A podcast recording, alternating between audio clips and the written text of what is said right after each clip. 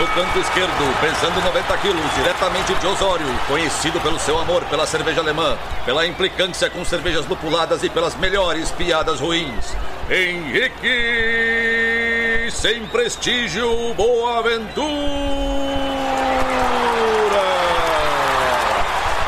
Canto direito, pesando 73 quilos, diretamente de Iraí, o príncipe do azedume, confeiteiro das pastry stouts, senhor das cajuminâncias, Estevão Careca Quitó.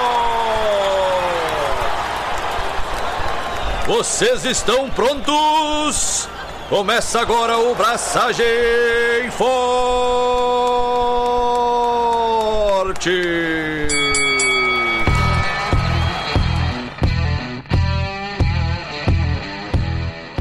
E aí, galera, Estevão da Suricato aqui. Alô, Loite, Henrique Boaventura. E que hora que para o lúpulo? Aonde que para? Tipo, não tá na hora de parar já? Não.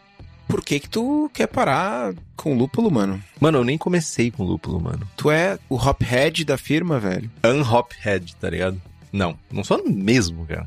Apesar de que eu andei tomando umas cervejas meio lupuladas, por assim dizer. Não, eu vou abrir meu coração e vou falar. Eu bebi, eu tive que falar pro Estevão, e e isso é um problema, tá? Eu sempre falo, nunca alimente o ego do Estevão. É algo nocivo pra ele, mas principalmente pra mim. E, tipo assim, é total egoísmo da minha parte. Não alimente o ego do Estevão. Mas eu tomei uma cerveja, é uma Double Hazy IPA, Estevão, Sim. a Hello Sunshine, que eu disse pra ele. Que saudade que eu tava de tomar uma cerveja que tem o sufixo IPA e que ela é amarga. Tipo, ela tem amargor. Não somente fruta e não somente não sei que, não sei que, e dank, e é, é, é, é, essas paradas aí. Tinha amargor. Era um amargor firme. Era um amargor que eu esperava no IPA. E eu tive que fazer o quê? Elogiar o Estevão. Mas ele foi bem de boinhas, assim. Não ficou muito arrogante e. Não muito, pelo menos. Mas enfim. Não mais do que o normal. É, não mais que, tipo, não, saiu da, da curva de projeção, por assim dizer. Mas, Estevão, além de estar fazendo IPAs amarguinhas, que é muito salutar da sua parte, o que mais você está fazendo da sua vida? Além de estar gravando nesse domingo, dia de descanso, No brilho. no brilho. No brilho brilhoso. Cara, primeiro, primeiro comentário. Muito obrigado pelos elogios. São sempre bem-vindos. Eu já devia estar acostumado, eu sei, mas Bah, mano. Podia ficar na primeira e tu ia passar muito bem, cara. Ah, mas não seria eu, né, mano? Ah, É verdade. Mas enfim, cara, um comentário sobre o amargor da Hello Sunshine. Eu tenho tido dificuldades mais do que o normal de tomar Haze IPAs, Haze Double IPAs, porque, cara, tá muito doce. Total. Geral tem feito Haze IPA com 20 beus. É o mercado, cara. O mercado tá pedindo isso, cara. Bastante sabor de lúpulo e tal, mas, cara, não dá, velho. Não dá, é muito doce, meu. Sei lá, 1030, 20 BU. Doce, doce. Não dá, mano. Não consigo, velho. Não consigo. Gosto de provar, mas, ah, meu, um latão não dá. Não dá. É, aí a gente entra num rolê perigoso. Se a gente vai tomar uma lata de quase de 473 ml de uma cerveja que ela tem um dulçor alto, cara, tu não toma mais nada depois. Então é um, um lembrete pro mercado de que a IPA é, é amarga. Tem que ter amargor. Pois é, cara. acho que não- a gente não precisa fazer nada desequilibrado. Né? Não precisa ser aquele amargor mega rasgando, mega agressivo e tal, mas tem que ter equilíbrio. Enfim. Com certeza. Mas, rapidamente, atualizações. Dia 19 de agosto, teremos o primeiro encontro real oficial Braçagem Fortístico lá na Cubo, na Moura Azevedo 237, em Porto Alegre. E para celebrar esse momento ímpar na história do Braçagem Forte, eu mudei a data do aniversário da Suricato para ter uma atração a mais para nós, aniversariantes do Braçagem Forte. Então vai ter o aniversário da Suri junto com o nosso encontro com várias servas. Porra, vai ser massa, mano. Não? Foi isso? Eu não entendi, mas. Já não era essa data, mudou a data. Não, é a mesma data. Não entendi. A ordem é diferente. Entendi. É o aniversário da Suri que foi pra data do encontro. Ah, claro, com certeza. Ah, entendi. Ah, não, sim, sempre foi assim, desde o início. A gente começou com a ideia de fazer o encontro e se formou o aniversário da Suri em volta do encontro. Foi isso mesmo. Exatamente. Exatamente. Preparem-se. Preparem-se. Várias servas disruptivas, Estrombólicas. estrambólicas. Meu, vai ser louco. Só isso que eu tenho pra dizer. Enfim, BCS vai estar animal, várias servas muito loucas, inclusive um barrilzinho de Tutti Smoothie 2, que, cara, ganhei, recebi vários elogios, tô aguardando os elogios do Henrique, que me pediu muito, meu, preciso de uma lata, preciso tomar essa serva, tô, tô muito na vontade de tomar um smoothie e, cara, preciso de uma lata dessa serva. Então, tô aguardando os comentários do Henrique e, pelo visto, ele não bebeu ainda. E a última atualização... Não, eu não estou no banheiro. eu estou aqui gravando. E a última atualização é de que em breve teremos uma West Coast Double IPA com plasma. Os jovens da Hops Company trouxeram um produtinho novo para o Brasil, que é o plasma. Plasma de extrata é um extrato feito com extração de CO2 supercrítico. É um extrato integral de lúpulo e a gente está sendo a primeira cervejaria do país a usar, a testar, enfim. Cara, animal. Eu vi esse teste ocorrendo, inclusive. Animal. Eu vi. Só tenho isso para dizer. Animal. Animal. Mas enquanto tu me xinga, Henrique, por fazer cervejas com lactose, conta para nós o que, que tu tem feito. Que serva sem prestígio tu fez dessa vez? Eu não sei se eu já tinha falado que eu tinha feito uma International Dark Lager. Começamos por essa, essa maravilha, aproveitando. Ah, cara, vai ser a, a sina da minha água. A água da minha cidade, ela tem uma dureza fantástica. Uma merda. Uma merda. Merda. Muito boa para fazer cerveja escura. Então agora eu fiz uma International Dark Lager. Cerveja que você sempre quis ter e não sabia no seu kegerator, na sua geladeira. International Dark Lager. E eu ganhei, ganhei depois de muito, te muito tempo mesmo. Tipo, no, de eu ter que trocar a receita porque eu não tinha levedura. Uh, vou fazer a minha Czech Dark Lager. Inspirado ou copiando Estevinho. A sua, porque é uma das uma para não dizer a cerveja que eu mais gostei de Estevinho é a Czech Dark Lager da Cubo. E eu vou replicá-la na minha residência, aproveitando a minha maldita água, dura pra caramba. Fala, Estevam. Ganhou a levedura de quem? Na verdade, foi. Não, não. Estevão mandou, ou pelo menos incentivou o jovem Lucas a compartilhar comigo a levedura. E agora eu tenho ela em casa para fazer minha cervejinha. E também agora eu tenho uma mesa de beer garden na minha casa. Eu realizei um sonho. Isso eu preciso dizer. Eu tenho uma mesa, eu tenho um beer garden particular na minha casa para eu sentar na rua e tomar cerveja. Posso dizer que eu sou uma pessoa mais feliz? Posso dizer que eu sou uma pessoa mais feliz. Porque agora eu tenho um beer garden particular. Não é pouca merda. E também, como o Estevão falou, eu já contei a história, né? Tem uma história muito triste por trás dessas Smooth Sour. Primeiro que eu tomei as primeiras Smooth Sour de Estevão. A abacaxinha lá, o ninho de açaí. Tomei todas essas porcarias aí. Aí tinha aquela outra cerveja que era azul? Azul. Que era a primeira Tutti Smooth. Que o Estevão se fez de rogado e, tipo, não me deu uma lata. Eu disse, meu, como que eu não vou provar? Como é que eu vou ficar falando mal sem provar as tuas Smooth Sour? E aí, eu ganhei, dessa vez eu ganhei uma Smooth Sour pra provar. Agora já tá, mas tipo, eu tive acesso Premiere, né? tipo, é quase como se fosse, como é que chama? Fast Pass pra conseguir a cerveja. E ela tá na minha geladeira, tá ali. Um dia eu tomarei ela. Tem que ser rápido, na verdade, né?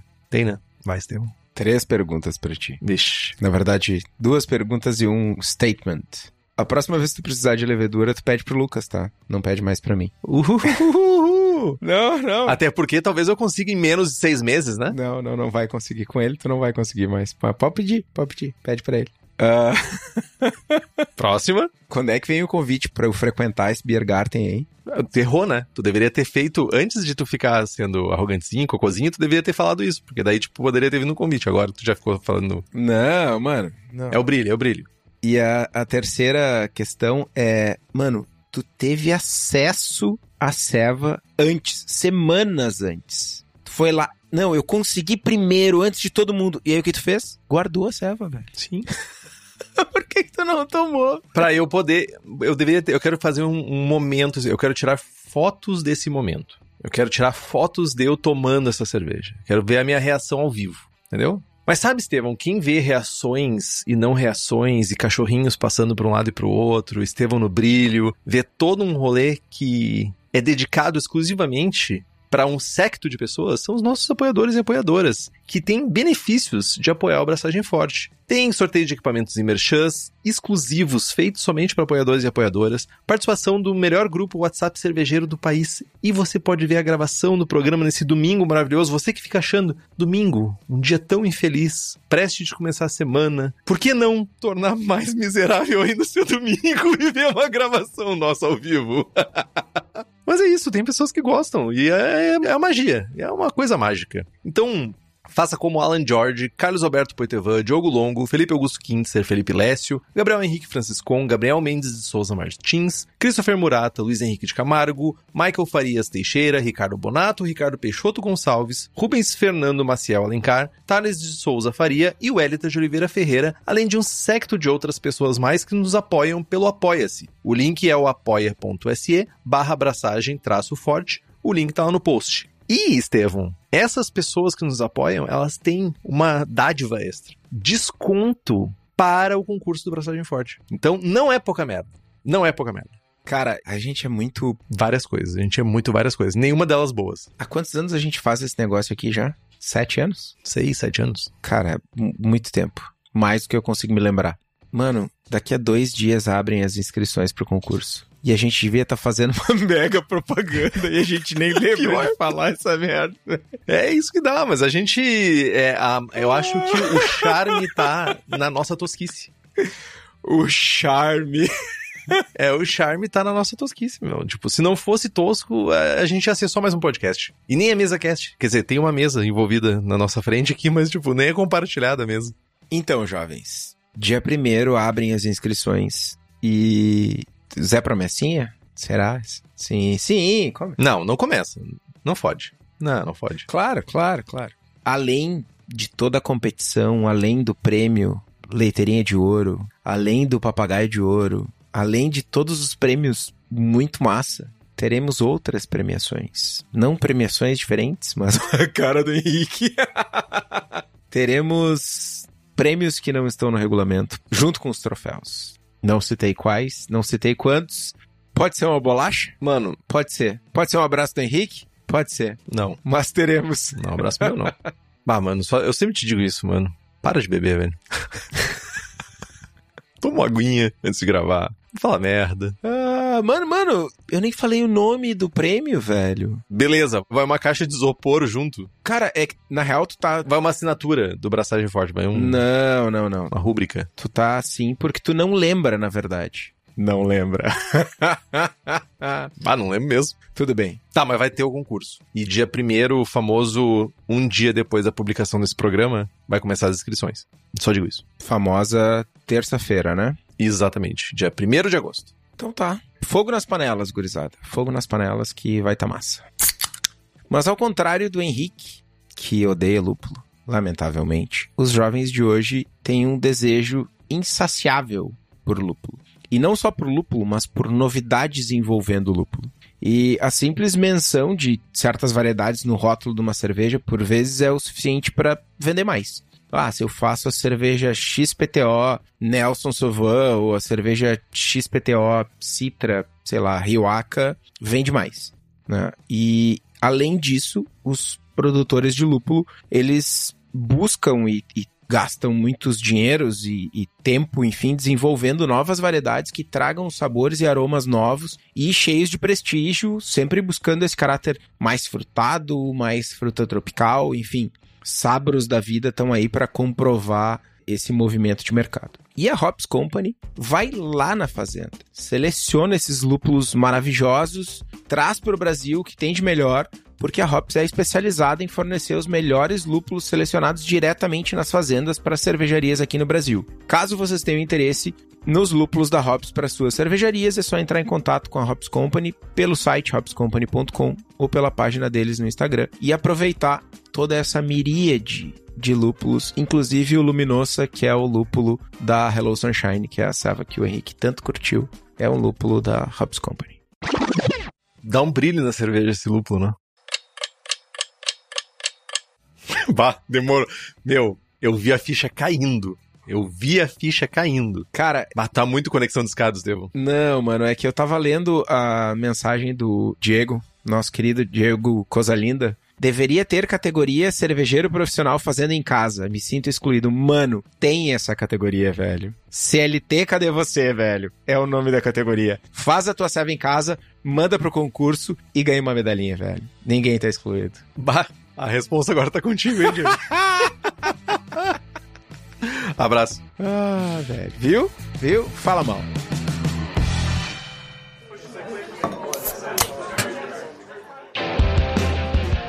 Deep Hopping. Cara, o que, que é o, o Deep Hopping? Nesse contexto de uma pá de variedade nova, busca por novos aromas, novos sabores, todo mundo buscando algo para se diferenciar, nada mais natural que além de buscar novas variedades, os jovenzinhos busquem novas formas, ou pelo menos formas mais eficientes, de extrair toda a magia intangíveis dos nossos maravilhosos lúpulos. Eis que em 2012, cara, em 2012, a Kirin começou a falar sobre deep hopping, uma técnica que os cervejeiros da Kirin tinham desenvolvido para aumentar aromas de lúpulo, enquanto eles reduzem ou removem sabores desagradáveis, muitos deles provenientes do mirceno e alguns outros aromas derivados de fermentação. Essa técnica acabou sendo utilizada em muitas cervejas da cervejaria, não da Kirin exatamente, mas de uma marca, muitas aspas aqui, Craft, que era de propriedade da Kirin lá no Japão, Craft, né? E só que na época isso acabou recebendo pouca atenção do mundo das cervejas em geral, eh, especialmente porque isso aconteceu no meio do boom das Hazy Double Dry Hopping, que era o hype na época, lá 2012 até 2019, que foi quando essa técnica do Deep Hopping começou a ter uma atração maior no mercado. Basicamente, a técnica, aspas para técnica, consiste em adicionar o lúpulo no fermentador antes da entrada do mosto. E é isso. Fermentador sequinho, dá-lhe um chablau de lúpulo lá dentro e manda ver o moço por cima. E acabou o programa. É isso. Fim. Deep Hopping. Mais um pra conta. Próximo. Acho justo. Vamos aproveitar o resto do domingo. Tem uma coisa agora que é um momento também de celebração, porque já que a gente tá falando de lúpulo, a gente tem uma novidade para apresentar. A gente quer dar as boas-vindas para Prússia Beer ao time de patrocinadores do podcast. E não poderia ser com uma notícia menos bombástica. Que a partir de hoje, a Prússia está lançando o seu segundo clube de assinaturas. A gente participou do primeiro, sobre a IPA Suprema, aquela IPA que tentava chegar nos limites do lúpulo, né? Agora a gente está indo para um outro horizonte, olhando para essa flor maravilhosa verde. Estamos indo para a expedição do lúpulo. Ela pode ser maravilhosa, não precisa ser IPA, Estevam.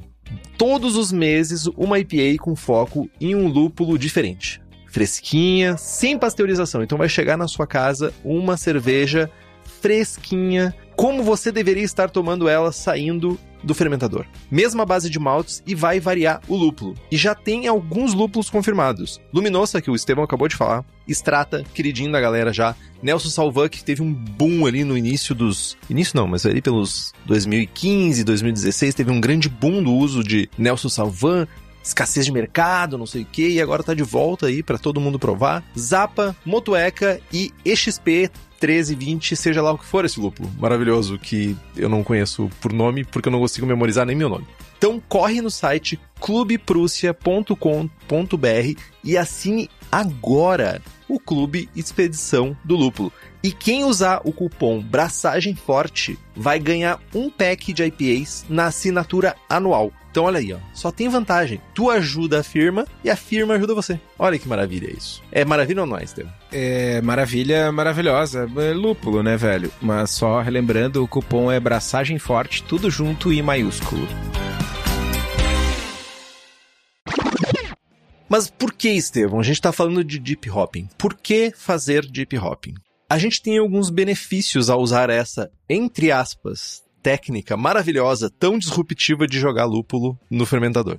A adição do lúpulo entre o Whirlpool e o dry hopping aumenta características frutadas e tropicais derivadas de dois compostos, do linalol e do geraniol. Então, esses sabores que são resinosos e intensos, né, relacionados ao mirceno, eles são suprimidos. Então a gente vai tirar. Tirar não, mas eles vão ser anulados, talvez seja um bom nome. Cara, eu acho que tirar faz mais sentido. Tirar. Tirar faz mais sentido. Porque ele volatiliza. Volatiliza. Então você não vai contar com esse. Ele não existe. Ele vai sair. E também vai ter um aumento na taxa de fermentação devido à redução do CO2 que vai estar dissolvido dentro do teu mosto a ser fermentado. Então, tem níveis reduzidos de um composto, que é o 2M3MB, que eu não me lembro agora de cabeça o que, que significa isso. É 2-metil, tri... Meta... Metil, butadieno. Vai, inventei. Mas o que você precisa ficar na sua cabeça é que esse composto ele traz um caráter de cebola. A gente já ouviu falar, principalmente o cluster, que ele tem esse caráter muito de cebola e agora com alguns lúpulos modernosos, eles também começaram a trazer esse tipo de descritor como parte da contribuição do lúpulo na cerveja. Essa redução desses níveis é atribuída à diminuição dos níveis de sulfeto de hidrogênio, que é o H2S. Isso vai resultar da purga do CO2 realizada durante a adição do lúpulo, né? Assim como a adição do Whirlpool, né? as adições de lúpulos no fermentador ajudam a preservar aromas que são mais sensíveis, são mais voláteis. E o contato prolongado no fermentador, ele dá mais uma oportunidade para ocorrer a biotransformação. Né? A gente já tem a biotransformação que vai ocorrer um pouco mais para frente no processo e aqui a gente já está dando a possibilidade de acontecer isso. Mas como como que é esse processo? Como se faz isso? Estevão deu uma, uma pincelada lá, tipo, joga um chablau de lúpulo no fermentador e pronto, acaba o programa. Não, mas a gente tem mais programa para fazer, Estevão. A gente não pode fazer um programa de 5 minutos. Isso aqui não é um vídeo do YouTube somente para ser publicado. A gente tem que dar mais informações. Esse processo entre aspas, técnica, entre aspas. Processo é, é melhor do que técnica, né? Técnica parece que exige muito esforço e processo é mais simples. Basicamente, ele consiste em adicionar lúpulo no fermentador antes do início da fermentação, ou seja, tu tá com o fermentador vazio, purgadinho lá, tudo limpinho, o CIP já correu, tá sequinho. Você vai adicionar aí entre 3 a 4 gramas de lúpulo por litro de cerveja, de mosto que vai ser colocado dentro do fermentador. Jogou lá dentro e depois tu vai poder fazer duas coisas diferentes. Ou tu adiciona água, ou tu pode adicionar o próprio mosto. Nas adições, tanto de água quanto de mosto, são feitas adições entre 10 a 12 vezes a massa do lúpulo. Para cada grama de lúpulo, a gente vai adicionar entre 10 e 12 ml de água ou de mosto em cima desse lúpulo dentro do fermentador. A temperatura desse líquido precisa estar tá na faixa ali dos 66 até os 77 graus mais ou menos, e a mistura precisa ser deixada, né? Lógico, a gente vai tem um monte de lúpulo em pellet, muito provavelmente. Tu vai adicionar água ali em cima, ou mosto, a uma temperatura entre 66 e 77. E tu precisa deixar que essa infusão fique por 60 minutos agindo, se conhecendo, criando um clima, antes de a gente transferir realmente o nosso mosto já resfriado e fazer o inóculo da levedura. Um ponto que é importante de trazer é que ao utilizar a água, a gente precisa calcular na nossa receita principal essa adição. Ou seja, se tu vai colocar essa quantidade de água, tu precisa descontar ela na tua mostura para no final tu ter o volume que tu está esperando, a diluição que tu está esperando do moço na tua receita final. E também a gente precisa considerar que o amargor proveniente do deep hopping vai influenciar também. E a gente precisa calcular isso na nossa receita, não podemos passar reto por isso. Um ponto que ficou para trás aí, o 2M3MB é o 2-mercapto 3-metil-1-butanol. Eu tinha inventado total. Eu já, eu já falei, um dia eu vou fazer faculdade de química. Não sei, Vai que tem um curso intensivo de. É, o meu problema é manter o foco. Eu odeio aula. Odeio aula. Prometi para mim mesmo que depois que eu me formei eu nunca mais ia fazer faculdade. Pois é, velho. Às vezes dá umas vontade, mas passa rápido. Mas falando numa vontade que não passa rápido, mano. Todo mundo tem uma vontade de fazer um upgrade no seu equipamento. Todo mundo tem vontade de adquirir um Hop Spider, de botar uma torre no seu Kegerator, de, cara, todo mundo quer, todo mundo que faz serve em casa entra no site da cerveja da casa e fica com a mão coçando para sair comprando tudo que tem lá. E não é para menos. O Daniel é o cara que desenvolve os melhores equipamentos e na cerveja da casa tu encontra tudo de melhor e mais avançado para fazer a tua cerveja. E para quem é da região metropolitana de Porto Alegre, é só dar um pulo no espaço da cerveja da casa, na rua Paracatu 220, no bairro Igara, em Canoas. E para quem não tem a felicidade de morar aqui na região, é só entrar no site cervejadacasa.com e fazer as tuas compras. Mas tá, gente, já sabemos o que é deep hopping, já sabemos como fazer o deep hopping, que lúpulos a gente vai usar. Vou usar qualquer um, vou gastar meu Citra meu Mosaic, meu Nelson Sauvin, ou vou tentar um lúpulo com menos prestígio? De uma forma geral, a gente está buscando lúpulos ricos em linalol, linalol e geraniol. que palavrinha bonita pra falar hoje, hein? Linalol. Linalol. E algumas das variedades que apresentam os índices mais altos desses dois compostos são Cascade Centennial Chinook e Motueka para geraniol e Amarillo Cascade Centennial Mount Hood Nugget Pacífica e Willamette para linalol. Para além dos níveis de geraniol e li linalol.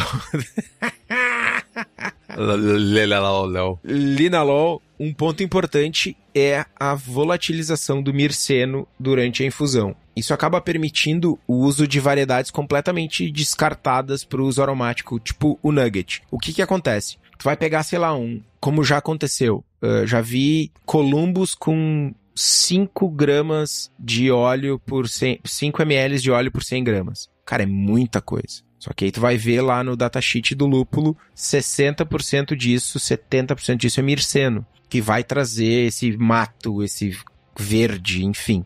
E aí quando a gente adiciona esse lúpulo no deep hopping, uma parcela grande desse mirceno volatiliza, outra parcela é degradada durante o processo. E aí tu pega um lúpulo que tem uma taxa alta de óleos, é alto para tudo, né? Não é só mirceno ah, 3% de. Tô usando um, um, número aleatório, né? 3% de 5 ml por 100 gramas é o dobro de 3% de 2,5. Então tu tem uma quantidade absoluta de óleos, geraniol, linalol e outros óleos maior. Através do deep hopping tu consegue tirar parte desse mirceno da jogada. O que que isso acontece? Abre toda uma janela de novos lúpulos que antes não eram usados para aroma. Nugget, cluster, Bravo, sei lá, Mount Hood, Willamette. Meu, joga isso no Deep Hopping, são lúpulos que tu nunca faria um dry com esses lúpulos. Talvez, porque a gente já andou estudando bastante coisa de descoberta de lúpulo nos últimos anos e meses, tu usaria isso em Whirlpool, mas nunca num dry. Adiciona no Deep Hopping, tu tá usando um lúpulo novo, dif novo, diferente e... É, exato e que vai te trazer um, uma contribuição aromática sensorial e, e, o melhor de tudo, né? Com um precinho, né? Nugget não é preço Citra, né? Então acaba abrindo um leque de opções muito maior, novo, principalmente, de lúpulos para usar, enfim, servas aromáticas. Eu, fazendo a pauta, eu não conseguia parar de pensar no blend da Yakima Chief, que é o Cluster Fugget, que é Cluster, Fuggles e Nugget. Bah, isso é o blend sem prestígio de lúpulo, né? Sim, cara, só que aí, com esse blend, eles olharam para os olhos dos lúpulos e fizeram uma composição que entrega aroma, com três lúpulos total sem prestígio. E com um nome engraçadinho. O Mad Fermentationist. Ah, que é a minha palavra difícil. Essa é a palavra que não sai. Fermentationist. Mad Fermentationist. E eu que tô no brilho, né? Não, mas é, o meu é gagueira. Língua enrolando. Entendi. Ele tem, como é que ele chama? É, dos lúpulos menos nobres, ele tem um nome para isso, é... Sad Hops. É Sad Hops? Sad Hops e os Cheating Hops. Cheating Hops. Cheating Hops. Cheating Hops é o Citra da vida. É, mas ele também usa,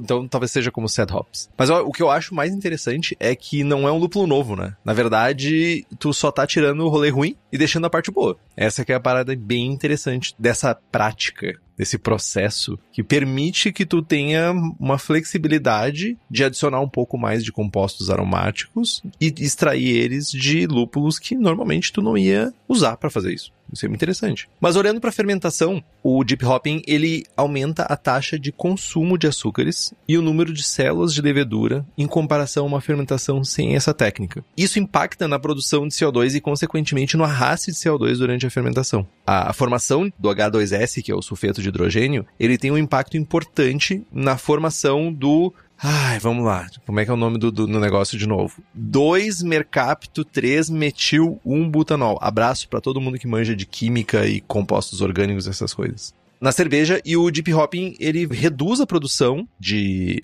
sulfeto de hidrogênio e isso vai levar à redução da forma geral, de forma geral, na, na cerveja, né, na, na, cerveja finalizada, do caráter de cebola, que a gente, não me lembro de buscar esse caráter, de nenhuma cerveja buscar esse caráter. Um ponto importante é que o reaproveitamento de levedura, ele acaba sendo, cara, quase impossível usando essa prática por conta da quantidade de lúpulo que tu vai ter, matéria orgânica que tu vai ter no fermentador junto com a levedura. E esses dois compostos, né, as células da levedura e esses polifenóis e toda essa parte orgânica que a gente vai ter de lúpulo, eles acabam criando laços muito fortes. E separar a levedura do lúpulo é uma zica sem fim. Tu vai reaproveitar, tu vai poder. Cara, é quase. Não diria impossível. Certamente tem maneiras de tu fazer isso. Mas no, principalmente no ambiente caseiro, a gente está expondo a nossa levedura muito à possibilidade de contaminação, possibilidade de outros problemas que a gente pode estar tá trazendo, diminuir a, a, viabilidade de células que a gente tem para fermentar nossa cerveja também. Então, são muitas coisas que a gente vai trazer de problemas. Sem contar que o contato da levedura com o lúpulo ele também é danoso, ele é estressante para a levedura. Tu vai ter uma, além de tudo, tu vai ter uma célula mais estressada.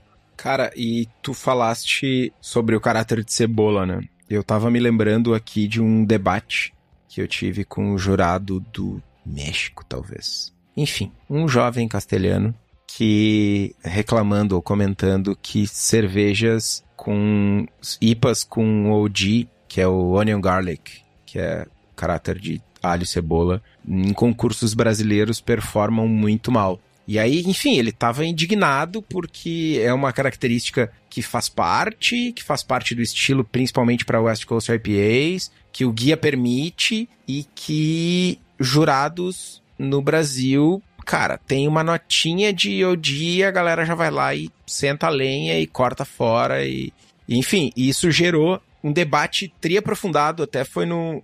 Acabou indo para um grupo de, de WhatsApp que o, o Gordon tava e rolou um debate super extenso. O grande ponto é, que é inclusive é o que eu acredito, assim, chega um momento que o off-flavor ele deixa de ser um off-flavor e vira um on-flavor por uma questão cultural. Vamos olhar para as Czechs, para as Pilsners da República Tcheca com diacetil, tá ligado? Cara, eu não suporto diacetil, eu nunca vou aceitar uma serva minha com diacetil, e se eu for na República Tcheca, lá na, sei lá, na Ufleco, e me servirem uma serva com diacetil, eu vou devolver, tá ligado? Ou, ou não vou tomar. Foda-se. Vai tomar sim, não mente. Enfim. Tu vai tomar, admite que tu vai tomar. Não sei, cara. Quando eu estiver lá, eu compartilho isso com vocês. Sentado aqui na minha casa, eu digo, não vou tomar. Sentado lá, talvez eu mude de ideia. Mas mas acaba sendo um lance cultural, assim. E esse caráter de cebola, enfim, é, ele é muito menos tolerado aqui do que na América Latina, de uma maneira geral. Nem falo do mercado americano, mas de tudo que eu já tomei na Argentina, no Chile, no Peru, a galera pesa a mão e usa lúpulos de uma maneira geral colhidos mais tarde que vão trazer um pouco desse caráter também. Enfim, só uma curiosidade. Mas, assim, eu não estou dizendo que essa é a causa mas nós somos o único país colonizado por Portugal, na América Central e América Latina. América do Sul, no caso. Então, deve ter algum indício de questão cultural envolvido aí, né? Possivelmente. Sei lá, mano. É uma coisa que. Vou dar um exemplo. Eu trabalhei por muito tempo no Chile, por exemplo, com chilenos. E a galera, quando vinha pra cá, achava tudo muito salgado ou tudo muito doce, assim a impressão que as pessoas tinham é que a nossa comida era muito salgada ou muito doce, comparado com a comida. E muito temperada também, muito mais temperada do que as comidas que usavam lá. Lógico, eu, isso, eu, gente, isso aqui é a minha taxa de amostragem, tá? Eu não trabalhei com cada cidadão chileno, tá? Eu trabalhei com um secto de pessoas chilenas. Três. É, não, eram umas, sei lá, 10, 15 pessoas. Abraço, Ricardo. Mas, o Ricardo e isso é uma parada muito interessante. A gente, cara, certamente tem uma parada cultural envolvida muito forte nessa questão de aromas e sabores. Muito, muito forte, porque a gente tem uma cultura grande de. que, que vem de, de anos atrás, que é arrastada com a gente. A gente culturalmente está acostumado a comer certas comidas, certos temperos que meu, a própria pimenta no norte e nordeste, pimenta é uma parada cultural forte. E forte também no sentido da intensidade das pimentas. Aqui no sul já não é tão comum comer pimenta ou usar pimenta no dia a dia. No máximo, um molinho de pimenta, um, sei lá, um molho farrapos da vida, que tem um chablauzinho de pimenta. Mas não é um costume normal. Agora tu vai pro México, a gente tá extrapolando o rolê pra um nível bizarro de consumo de pimenta. Por que não a cebola? Ou o caráter de cebola, sabe? Enfim, aí a gente pode adentrar num, num mundo muito bizarro, mas deixa pra outro momento. Em pequenas quantidades eu curto. Uma cebolinha. Cara, Não. Vou dizer uma coisa polêmica. Eu não sou fã de qualidades culinárias na minha cerveja. Se eu quero comer, eu como. Se eu quero beber, eu bebo. Eu gosto de minha cerveja com gosto de cerveja e não com qualidades culinárias, assim, sabe? Tipo, a cebola, essas paradas que eu uso pra cozinhar. Me diz uma. Não fode. Não fica me contrariando. Sei lá. Principal característica sensorial de uma Maibach não é um maltezinho tostado? Ah, não, porque tostado não vem de pão, de tosta, de coisas culinárias. Não, não, não. Não, mano, não tô dizendo de botar cebola, mano. Essas paradas, Eu só tô tipo, sendo essas idiota, merda mano. que a galera bota hambúrguer, essas porcaria na cerveja. Nossa, o cara foi no hambúrguer, velho. Sei lá, meu, alguém já botou um frango frito, meu. E eu que bebo, velho. Puta que pariu, velho. Eu já vi alguém botando hambúrguer na cerveja, meu. Ah, velho. Desde quando hambúrguer é culinário, mano? Ah, tá. Não, não, não. É. Hambúrguer é pasto. É, Nossa. or- é, é- Basicamente é. É pé de hambúrguer. Ah, velho, tá louco. Tá. Vai, pera, pera só um pouquinho. Eu ativei os gatilhos do Diego. O que é gosto de cerveja? Temos um determinista. É, exato. Temos. Obrigado, Tainha. Obrigado, obrigado. Puta que pariu. E o coentro na Vitbeer. Obrigado, Fabiano. Obrigado. Mas eu não, não sou muito chegado. Não, tu gosta de Vais, mano, que tem gosto de fucking banana, velho. Eu- mas eu sou uma, uma contradição, não tem problema com isso. é cebola, gente. Eu não quero comer cebola na minha cerveja. Não quero tomar cebola na minha cerveja. Eu quero comer cebola e beber cerveja. Só isso. Só isso. E fodam-se se vocês não concordam. Tá tudo bem. Aí vocês podem discordar de mim. Ai, ai, ai, eu me divirto, velho, eu me divirto.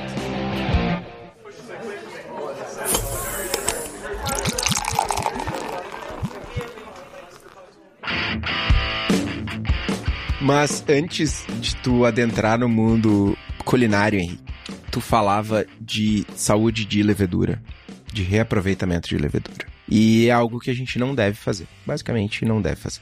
Mas o deep hopping ele tem não só esse impacto na levedura pós cerveja produzida, ele tem um impacto na fermentação. A técnica, enfim, a prática, a prática, o processo de adição de lúpulo no fermentador acaba aumentando a taxa de consumo de açúcares e o número de células de levedura em comparação com uma fermentação sem o uso desse processo, dessa prática. Isso também impacta na produção de gás carbônico e, consequentemente, no arraste de gás carbônico durante a fermentação.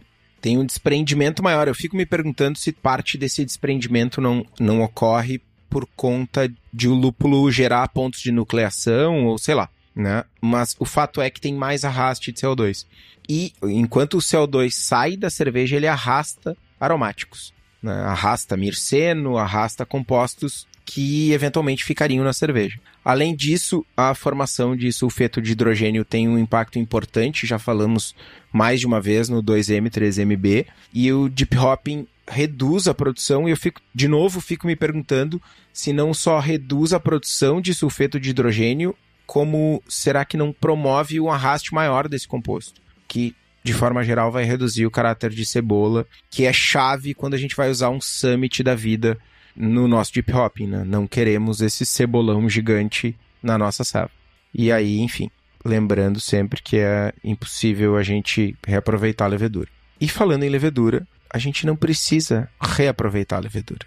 A gente só precisa lembrar da Levtech, que além de leveduras para cerveja, traz bactérias, bretanomices, leveduras de outras bebidas como hidromel, cidra, whisky, cachaça, com atendimento que nenhuma outra empresa do setor tem. E para ti que é profissional, a Levtech oferece além de mais de 50 tipos de levedura, consultoria em boas práticas de fabricação, controle de qualidade, montagem de laboratório, treinamento de pessoal e banco de leveduras. Então entra lá em levtech.com.br e faz as tuas compras. Mas cara, eu fico me perguntando, cara, falamos de técnica, falamos de prática, falamos de processo. É meio sem prestígio, né? A real é essa. Por que não adicionar esse lúpulo no Whirlpool? Sabe o que eu fiquei me perguntando, Estevão? Meio que me, me adiantando nesse debate. O quão diferente ou o quanto o processo vai impactar de diferença pro First Word Hopping. Ah, First Word Hopping, pra quem não lembra, First Word Hopping é a gente tá adicionando lúpulos no nosso mosto, né? Pra ser fervido, né? Tipo, a gente vai estar adicionando. Lógico, a gente vai ter a fervura, a gente vai volatilizar um monte de coisa. Mas quando a gente fala lá no First Word Hopping, ah, por... o Gordon fala bastante isso, né? Porque a gente consegue um tipo de aroma diferente, um aroma mais nobre, um sabor mais nobre. Será que a gente também não tá falando, de certa forma, nessa volatilização de alguns compostos no First World Hopping que tem um efeito semelhante aqui do Deep Hopping? Cara, mas o First World Hopping tu vai ferver depois, né? Sim, sim. Mas eu tô dizendo a, a parte do processo. A parte do processo é uma infusão que é feita, né? No caso aqui a gente está falando de 60 minutos, mas quando a gente faz do First World Hopping, a gente também faz uma mesma infusão de mosto, a uma temperatura muito semelhante, inclusive, né? Saindo da, do mash out ali, né? A gente faz uma, uma, uma parada meio semelhante. Será que também não pode ter o mesmo impacto? Cara, mas é, acho que não. Basicamente porque tem uma fervura no meio, né? Tipo, ah, beleza, volatilizei mirceno durante o First World Hopping mas depois eu vou ferver e vou volatilizar o resto do que ficou ali. Sim, sim. Eu acho que essa parte eu tô de acordo e entendo, mas eu acho que tem algumas paradas de alguns survivals, né? Algumas coisas que sobrevivem no lúpulo. Não tô afirmando nem des desafirmando. Não sei qual é o contrário de afirmar. Negar. Negar. Mas talvez tenha uma diferença, saca? Tipo, talvez seja isso, a volatilização do mirceno, talvez, seja uma das diferenças para o uso do First World Hopping. Não sei. Pode ser isso. Cara, eu entendo a tua linha de raciocínio, mas uh, discordo. Ah, tudo bem. Eu também não, eu não concordo. Tipo, eu só tô aqui para trazer a maldade. Os survivables, é, tipo, cara, eles sobrevivem, eles não são Highlander, tá ligado? Que, tipo, foda-se o que acontecer, eles vão ficar ali. São compostos que permanecem durante o processo de fermentação, basicamente. Mas que majoritariamente são adicionados pós-fervura. Que a fervura é muito agressiva. E aí faz sentido que ao final da mostura os compostos que tenham ficado na mostura sejam similares aos compostos que a gente vai ter ao final do deep hopping, só que no final do deep hopping entra mosto a frio, né, sei lá, 20 graus, e no final do first wort hopping entra fervura, fogo, uma Sim. hora de volatilização de arraste de CO2. E quando a gente está falando, a gente falou agora há pouco de arraste de CO2 durante a fermentação, cara, o arraste de vapor durante a fervura é muito, é cara. É brutal, né? A gente tá falando. Não, tá em outra prateleira, não tem comparação, né? Então acho que a fervura acaba sendo chave aí. Eu acho que o principal ponto era realmente é, é fácil para as pessoas pensarem em first word hopping quando a gente fala de deep hopping, porque são processos, uh, tirando o fato do momento que acontece, são processos semelhantes. Sim, mas aí eu volto no Whirlpool. Para mim faz muito mais sentido comparar com o Whirlpool do que com o first word hopping, porque essencialmente a temperatura do mosto é a mesma e o mosto não passa por um processo extra depois. Mas quanto tempo tu faz o Whirlpool na cervejaria, por exemplo? Teu Whirlpool é de 30 minutos? 25 minutos? 35. 35. O meu Whirlpool é, sei lá, 5 minutos, 10 minutos. Mas tu poderia fazer um Whirlpool de 30 minutos. Meu, eu poderia fazer um de 60, eu faço de 5. Pois é. Até porque não é tão. Não, Whirlpool não é. Whirlpool Hops não é uma prática que eu faço. O máximo que eu faço é flame out, tá ligado? É isso. Eu fiquei pensando que ceva que tu anda fazendo em casa, que tu tá usando 30 minutos de Whirlpool. Mas se tu for parar pra pensar, tipo, o teu Whirlpool Hops, tu vai fazer, tu vai baixar a temperatura pra casa dos 70, 80 graus? Mais ou menos? É o que tu faz? Eu uso 85. 85. Já tá fora da faixa que a gente tá falando aqui. Mas poderia usar 77. Mas tu poderia. Poderia. Só encurtaria esse tempo. Quanto tu vai ter de diferença? Não sei. Poderia, inclusive, fazer 30 minutos a 85, 60 minutos a 70. Mano, mas olha o tamanho do, do, do, do tempo até levar essa cerveja pro fermentador, mano. Tudo bem, eu não tô olhando pra praticidade da coisa, eu tô olhando para as diferenças que os processos trazem, saca? Tipo, mano, eu não, eu honestamente, eu não consigo enxergar alguém botando no rótulo assim, fiz deep hopping. É, eu já vi. E alguém dizendo já vi, assim, já vi. Tu tá de fucking sacanagem comigo. Mano, eu queria chegar no marketing, mas ainda não. Guarda o marketing na manga aí. A diferença do Whirlpool pro deep hopping que eu vejo é que o lúpulo fica dentro do tanque, dentro do fermentador, em contato. Ao passo que tu faz o Whirlpool e, e faz a adição de lúpulo durante o Whirlpool, e tira a cerveja porque no Whirlpool forma o cone e tu deixa esse lúpulo para trás. Uhum. Será que essa presença de lúpulo durante a fermentação não vai favorecer uma biotransformação, não vai favorecer uma extração de sei lá do que, mano? Eu, eu, acho que a, diferença que pode existir tá aí, tá ligado? Então, tem uma discussão bem interessante. Tem um artigo que saiu na Brewery On, se eu não tô enganado, e eu acho que saiu um outro menor na Zymerge. E tinha um, se eu não tô enganado, esse artigo foi apresentado na conferência de gente profissional. A SBC. É, pode ser isso aí. HSBC não é um banco? Não, é Association of. Não, não sei o que, Society of Brewing Chemists. American Society of Brewing Chemists. A SBC. A.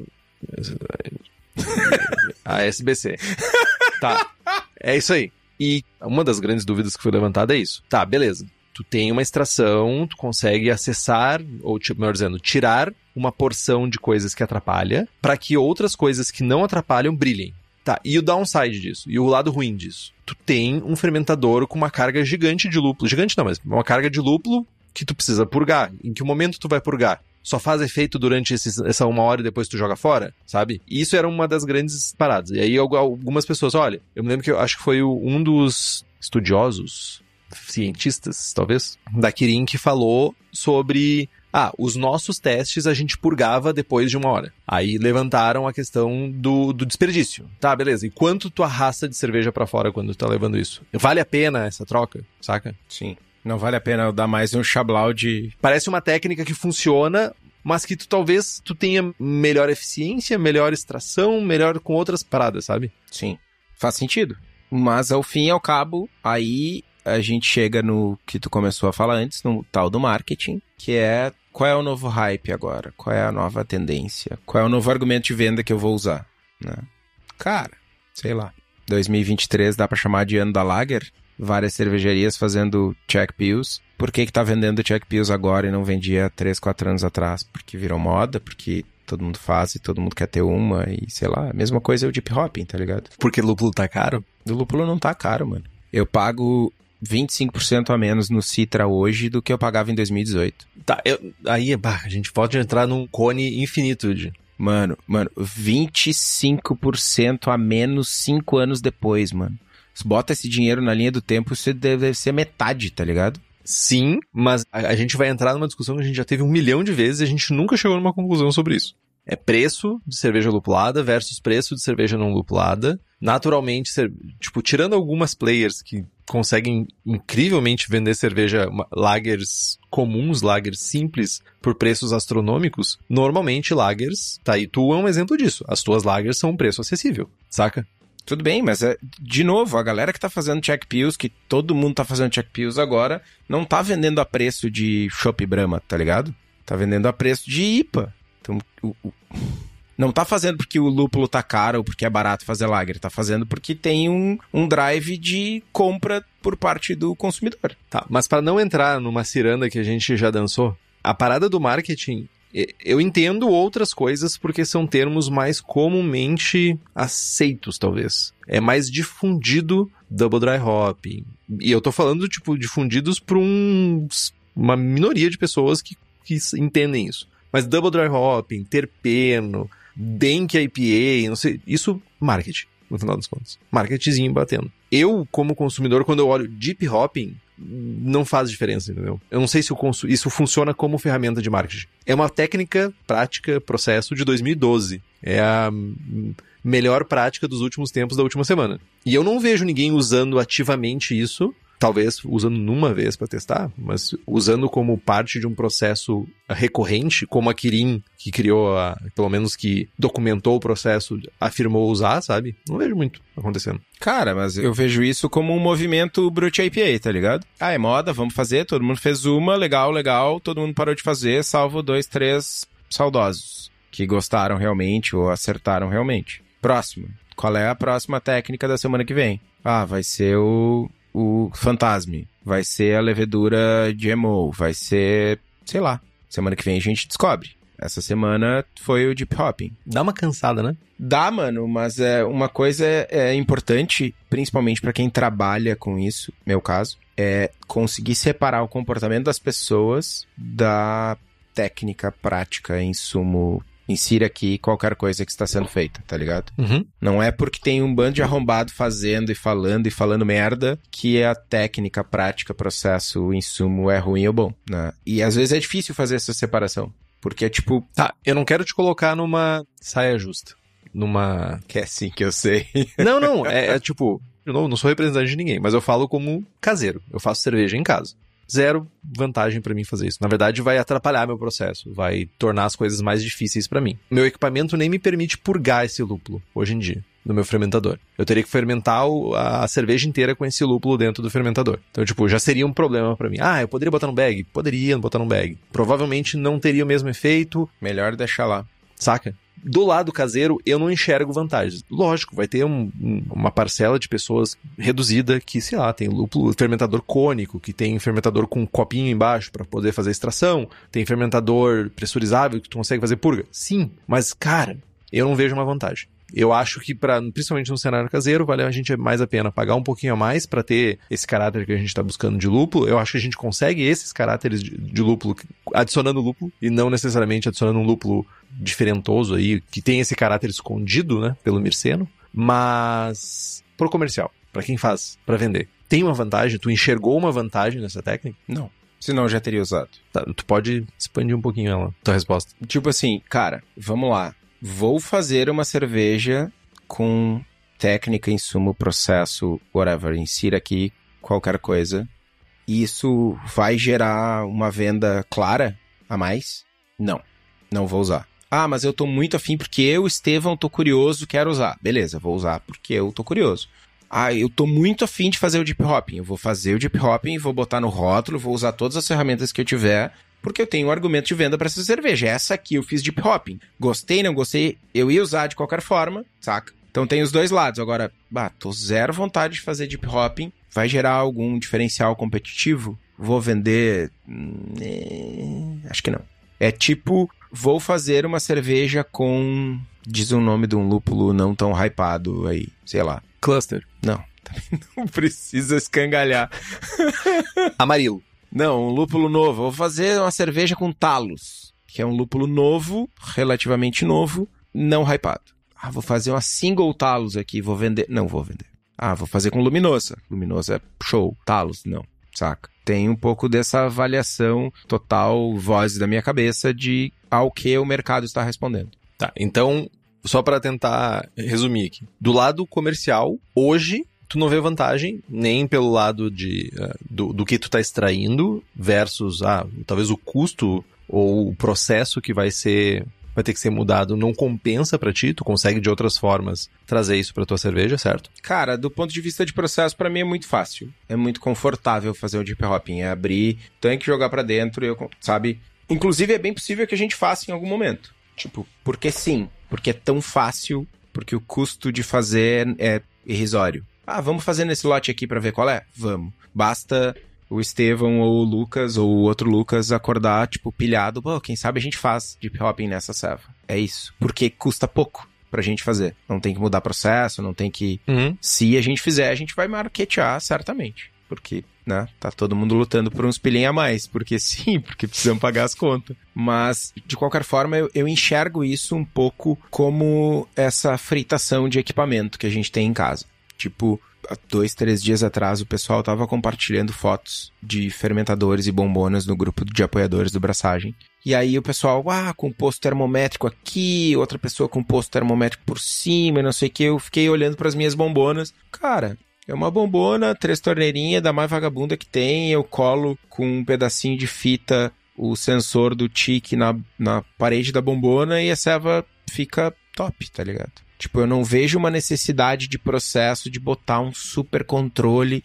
Eu tenho a consistência, mesmo que não seja o local ideal para colocar o meu, meu medidor de temperatura, ele tá sempre no mesmo lugar. E eu acabo gerando um produto consistente e fermentações ok, lote a lote, sem precisar ficar nessa fritação de como eu vou melhorar o meu equipamento ou qual técnica eu vou utilizar. Cara, bota 2 gramas a mais de lúpulo por litro fazendo serva em casa e tá tudo certo. Pergunta do Marcelo. Fazendo dip, economiza plata em insumos? Cara, eu acho que tu pode economizar dinheiro em insumo, mas tu vai fazer menos cerveja. Então, essa relação. Então tu não economiza. Tu não tá fazendo 20 litros. Não, tu tá gastando menos dinheiro em insumo. Tu gastaria 400 reais, tu gastou 300. Show. Mas ao invés de tirar 30 litros de cerveja, tu vai tirar 25. É, exato. Agora, essa relação de quanto de economia por insumo versus quantos litros. Depende. Tu vai substituir, sei lá, Riwaka na tua receita por Nugget ou tu vai substituir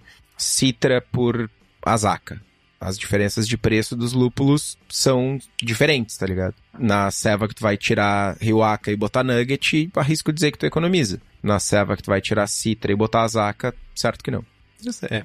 Eu ainda acho que no, no, pro caseiro é.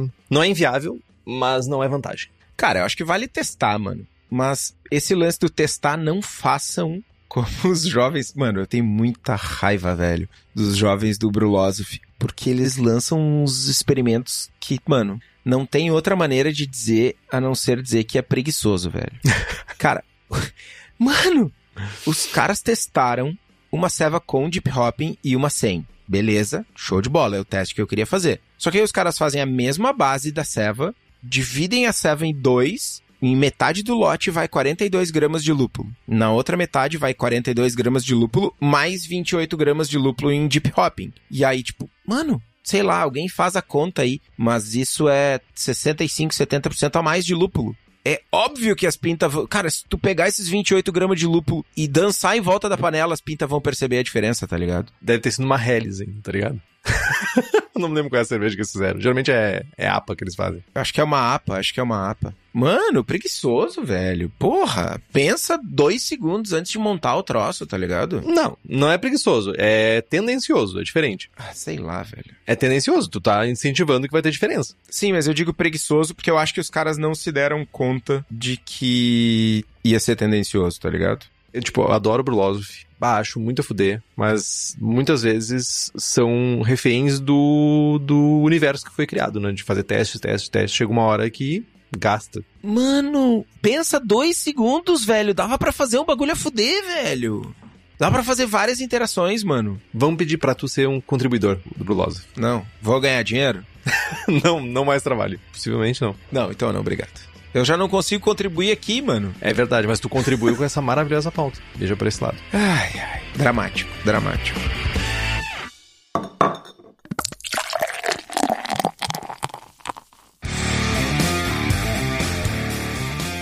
Mais alguma coisa de deep hopping, Estevam? Façam deep hopping, testem e compartilhem os resultados no grupo, que eu tô curioso. E cheguem à conclusão de que esse processo não é para você, que é difícil, que você está complicando a sua vida. É isso? É isso. Mais uma vez, gente, obrigado pela presença de todas. Compre os livros que estão no nosso post. Nós ganhamos uma porcentagem e você não gasta um centavo a mais por isso. Compre também a camiseta do Braçagem Forte e o nosso boné. O link está lá no site. Curta nossa página no Instagram.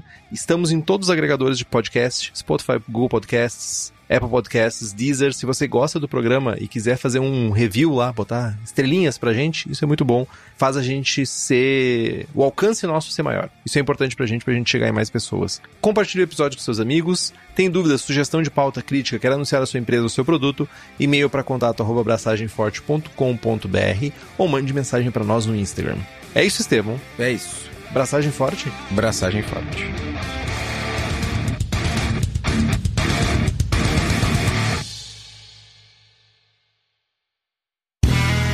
Este podcast foi editado por Play Áudios.